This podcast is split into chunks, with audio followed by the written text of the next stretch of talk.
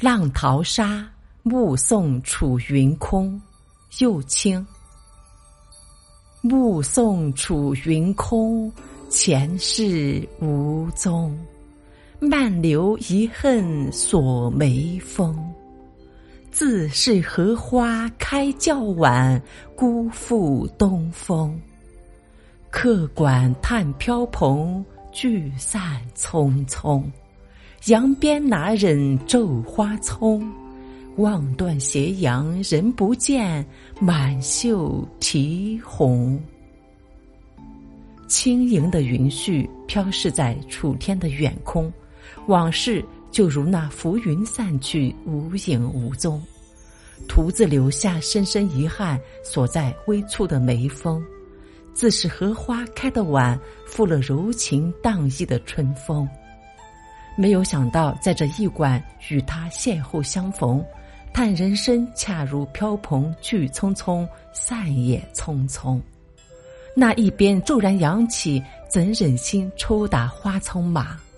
凝望他飞驰的身影，远远消失在斜阳暮色中，不由泪落衣袖，染成斑斑点点如血渍的暗红。九卿小时候与表兄感情很好。成年后，表兄曾来提亲，但幼亲父母以他未得功名为由拒绝，让女儿另嫁他人。幼亲婚后和表兄在驿馆偶遇，随即匆匆而别，所以写下该词，表达他心中巨大的遗憾和痛苦。上片由目送楚云引出对往事的回忆，下片便着重写这次重逢的悲痛。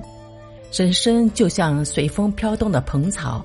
不曾想到，两个离别经年的恋人，会突然在他乡驿馆见面，相见却又立刻相别，人生的离合聚散如此匆匆。于是词人便推出这短暂的扣人心弦的一幕：“扬鞭哪忍骤花葱。”他怪表兄给马儿那狠狠的一鞭，忽地拉开了两人的距离。他骑着他的花葱马飞奔而去。他怎么忍心匆匆离开，也不多看自己一眼？然而幼青的心里又何尝不明白，在这一刹那间，表兄内心翻腾是何等的剧烈痛苦。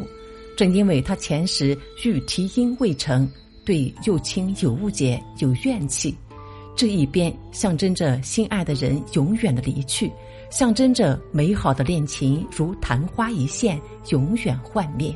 象征着无可弥补的千古遗恨，刻画出悲剧主人公内心感情的剧烈矛盾和痛苦。目送楚云空，前世无踪，漫留遗恨锁眉峰。